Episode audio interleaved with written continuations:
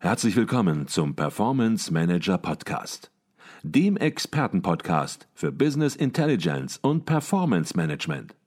Inspirationen, Know-how und Impulse für Controller und CFOs, die noch erfolgreicher sein wollen.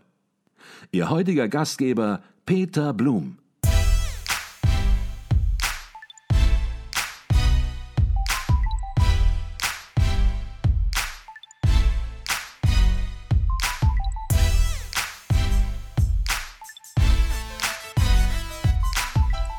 Herzlich willkommen im Performance Manager Podcast. Mein Name ist Peter Blum und wir sind hier auf dem Controller-Kongress in München und bei mir ist ein ausgewiesener langjähriger Experte im Bereich Business Intelligence und Performance Management. Er ist heute Geschäftsführer bei der Kunis GmbH. Herzlich willkommen bei uns im Podcast, Steffen Vierkorn. Vielen Dank für die Einladung und fürs Gespräch. Herr Vierkorn, ich freue mich sehr auf das Gespräch. Wir werden auch richtig tief reingehen. Sprechen wir aber vielleicht als erstes direkt über Kunis, über Ihr Unternehmen, für das Sie stehen. Sie sind in diesem Jahr zum dritten Mal, wenn ich das richtig gezählt habe, Aussteller hier auf dem Controller-Kongress. Das heißt, ich verstehe das so, dass Sie hier Ihr Publikum finden. Vielleicht können Sie ein bisschen was über Ihr Unternehmen erstmal berichten. Was machen Sie?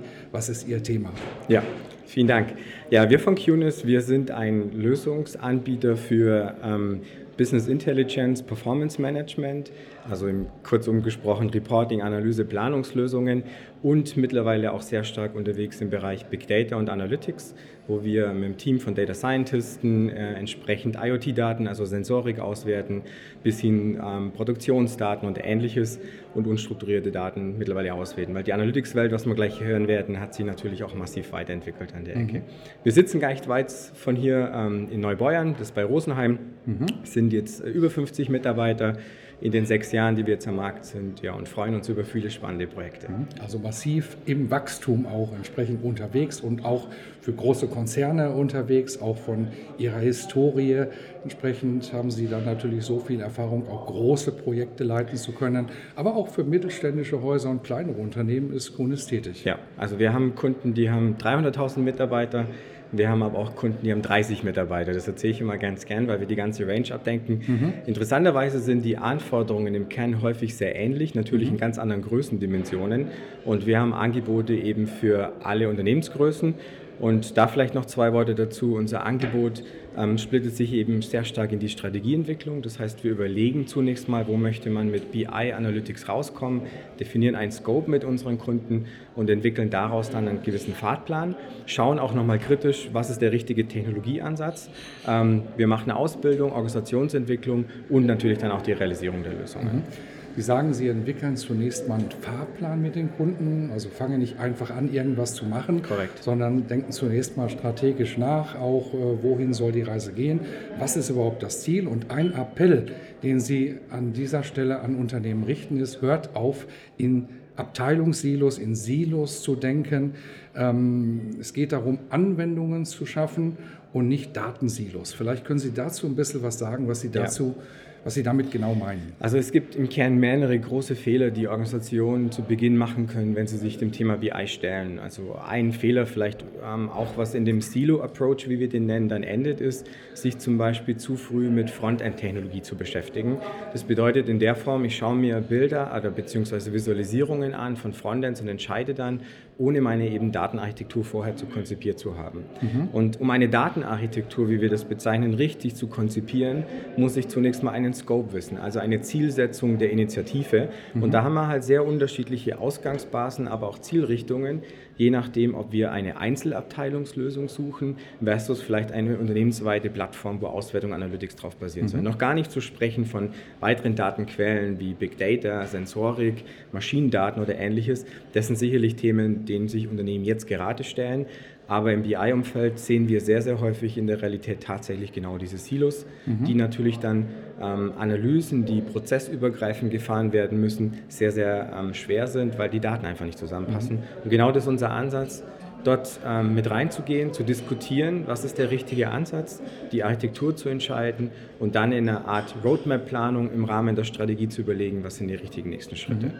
Diese Silos, dieser Silo-Approach, wie Sie es gerade genannt haben, der hängt natürlich auch sehr stark damit zusammen, dass in Unternehmen sehr oft die Abteilungsdenke vorherrscht, in Abteilungen gedacht wird, in Abteilungen sehr oft noch Projekte gemacht werden.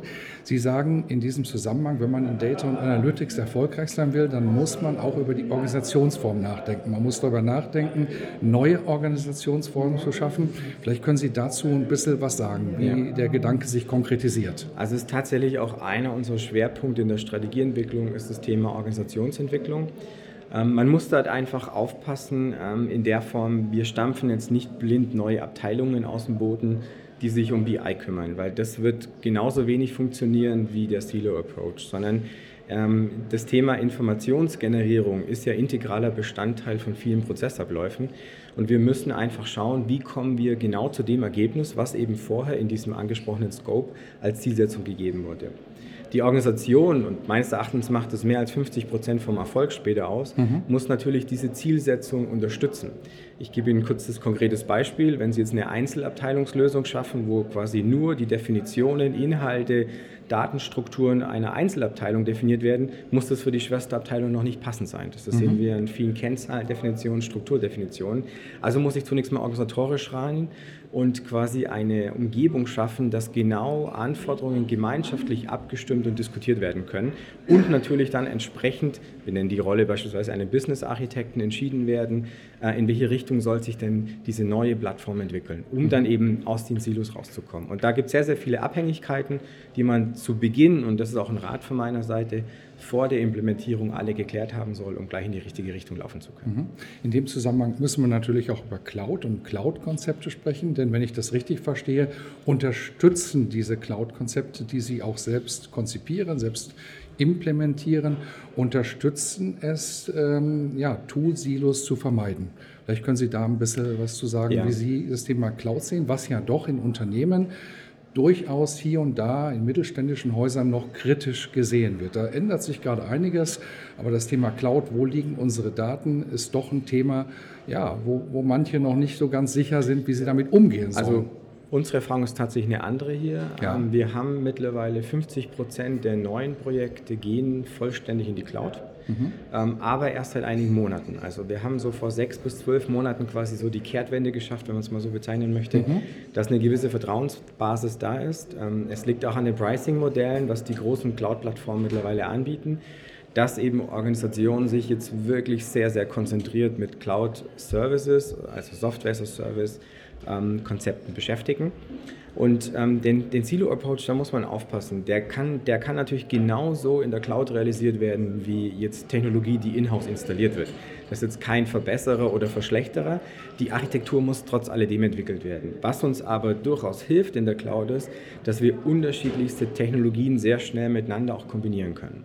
Und das haben wir immer wieder festgestellt, dass wir natürlich, wenn wir zunächst mal Installationen in-house forcieren müssen, auch aus der Strategieentwicklung heraus, dass natürlich gewisse Verzögerungen gibt und damit auch ein Risiko da ist, weil der Nutzen nicht so schnell realisiert werden können. Da hilft uns die Cloud tatsächlich, die richtige Antwort zu geben. Mhm. Das Konzept und die Architektur muss aber genauso wie auf, den, äh, auf der On-Prem-Seite, also auf der ähm, Lösungsseite, wenn man die Software eben selber betreibt und installiert, ähm, haben wir einfach eine komplett gleiche Ausgangsbasis, dass die Konzepte passen müssen. Mhm. Sie sagten, vor ein paar Monaten ist bei Ihnen in Anführungsstrichen der Knoten geplatzt oder auch bei Ihren Kunden, sodass Sie einige große Projekte auch ähm, mit einer Cloud-Technologie entsprechend realisieren. Ähm, würden Sie zustimmen, dass äh, vielfach das Wissen in Unternehmen, was das Thema Cloud angeht, noch nicht vorhanden ist? Viele sehen das ja in einem Zusammenhang mit Sicherheit und glauben, dass das eigene Rechenzentrum, die eigene IT sicher ist als Daten, die beispielsweise bei einem Anbieter wie Microsoft in Azure liegen. Ähm, würden Sie sagen, das Wissen ist hier an der Stelle der große Punkt, warum die Unsicherheit herrscht teilweise noch? Also ich glaube, das Wissen kann man auffüllen, indem man die Informationen herbeiführt und ähm, wir arbeiten mit eigentlich allen großen Cloud-Plattformen mittlerweile zusammen und die haben sehr, sehr gute Programme, um auch diese Informationen zur Verfügung zu stellen. Äh, ich glaube, es ist eine Vertrauensfrage. Mhm. Und ähm, es gibt sehr strenge Verträge. Es gibt Verträge, dass Daten ausschließlich im deutschen Hoheitsgebiet bleiben, dass sie ausschließlich im europäischen Ho äh, Hoheitsgebiet bleiben. Mhm. Aber es ist tatsächlich so häufig dann der letzte Schritt, auch diesen Anbietern zu vertrauen. Und zur Sicherheit, da kann ich noch mitgeben, ich war bei sehr großen Organisationen in sehr ausführlichen Due Diligence mit, mit dabei, wo wir eben die Sicherheitskonzepte überprüft haben. Und ähm, in aller Regel gewinnen die großen Cloud-Plattform-Anbieter, weil sie halt mhm. die modernsten und neuesten Technologien anwenden. Kann jetzt nicht pauschalisiert werden, ist klar. Aber ich glaube, rein was die Technologie betrifft, sind die sehr, sehr gut aufgestellt. Mhm. Die Projekte, die Sie machen, die erfordern auch eine Data Governance, wie Sie es auch nennen. Und da legen Sie auch Wert drauf. Da haben Sie auch einen Fokus drauf, mit einem Unternehmen gemeinsam eine ordentliche, eine vernünftige, passende Data Governance äh, zu bauen. Jetzt werden viele unseren Podcast hören oder sehen und werden sagen, Data Governance, was ist das? Äh, habe ich noch nicht gehört. Kann er das mal erklären? Vielleicht können Sie ein bisschen erläutern, was ist eine Data Governance, worauf kommt es an und wie macht man es richtig? Ja. Also jetzt vielleicht mal, weil wir ja gerade von der Strategie kommen, in der Diskussion waren, haben wir das Thema, dass wir zunächst eine Strategieentwicklung machen, aber da ist ja noch keine Lösung da. Also da, da flackert noch kein Dashboard, da ist noch keine Analytics am Gange. Es geht dann in die Realisierung rein, also sagen wir auch Implementierung dazu. Und dann irgendwann werden diese Projekte ja, sage ich mal, so weit nach vorne getrieben, dass die Anwender damit arbeiten können. Ob es jetzt ein Dashboard, Report oder ähnliches ist. Mhm. So, aber auch da beginnt BI eigentlich auch erst richtig Spaß zu machen, weil dann wird der Nutzen geliefert aus den Lösungen heraus nur ich kann in dem Moment nicht aufhören, mich über die Hausordnung ähm, quasi herzumachen. Und die Governance ist tatsächlich die Hausordnung. Mhm. Also wer definiert Inhalte? Wer kümmert sich um Datenqualitätsfragen? Mhm. Wer macht eine Priorisierung der Anforderungen? Wer macht auch ein gewisses Eskalationsmanagement, mhm. wenn wir vielleicht widersprüchliche Anforderungen haben? Also es ist nicht selten, dass wir Kunden haben, die zum Beispiel unterschiedlichste Kennzahlendefinitionen heute leben. Nur wenn wir eine einheitliche Plattform etablieren sollen, weil der Scope aus der Strategieentwicklung uns das vorgegeben hat, brauchen wir ein dauerhaftes Monitoring. Mhm. Und wir wir unterscheiden da in verschiedenen Rollen. Eine der wichtigen Rollen ist zum Beispiel der Data Steward. Das ist genau eine Rolle, die sich dauerhaft mit der Qualität äh, und den Inhalten auseinandersetzt, die auch sehr stark an den zuliefernden Systemen mit verknüpft sind organisatorisch. Und so eine Organisation kann ich nur jedem Organisation, egal welche Größe, empfehlen. Und da vielleicht noch ein Wort, man sollte jetzt auch nicht vor diesen vielen Rollen verschrecken, die ich erwähnt habe, weil Rollen heißt nicht gleich Vollzeitstelle. Rolle heißt einfach nur, ich bringe Struktur und Ordnung rein und weiß einfach, welche Pflichten und Verantwortungen die unterschiedlichen Player in so einer Initiative haben. Mhm. Jetzt haben wir ja auf dem Kongress der Controller und Sie sind, wie gesagt, wiederholt schon hier. Ist das, was wir hier besprochen haben, ist das ein Thema der Controller? Ist das ein Thema der Finanzer?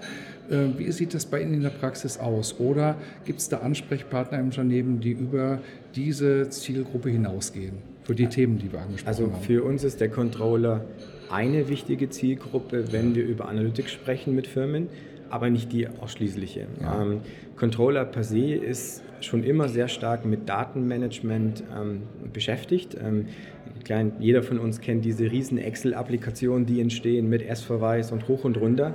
Ähm, nur das ist eigentlich nicht die Kernaufgabe der Analyse, sondern das ist, würden wir eher als Datenmanagement bezeichnen. Und die spannende Frage ist natürlich jetzt auch, wo entwickelt sich ein Controller in der Zukunft hin? Und da sehen wir ganz klare Trends aktuell, da das pure Datenmanagement, was der Controller auch im Zugriff haben muss, mit den klassischen Bordmänteln heute nicht mehr stemmbar ist. Also mhm. mit Excel wird man an Grenzen kommen, spätestens wenn ich in Sensorik reingehen muss oder auch mal vielleicht Wetterdaten mit analysieren möchte. Da gibt es heute bessere und elegantere Lösungen und Architekturen dafür. Ähm, der Controller hat aber einen sehr starken Fokus in naher Zukunft, dass er sich mehr mit den analytischen Methoden auseinandersetzen sollte. Und gerade ähm, das haben wir immer wieder, dass jetzt große Initiativen gezündet werden, um aus den Daten, wie es so schön neudeutsch heißt, mehr Insights rauszuquetschen. Also mit Machine Learning-Verfahren ranzugehen, spezielle Visualisierungsformen zu nutzen, um gegebenenfalls Ausreißer früher identifizieren, zu identifizieren zu können. Und das sind so Themen, die sind sehr, sehr spannend.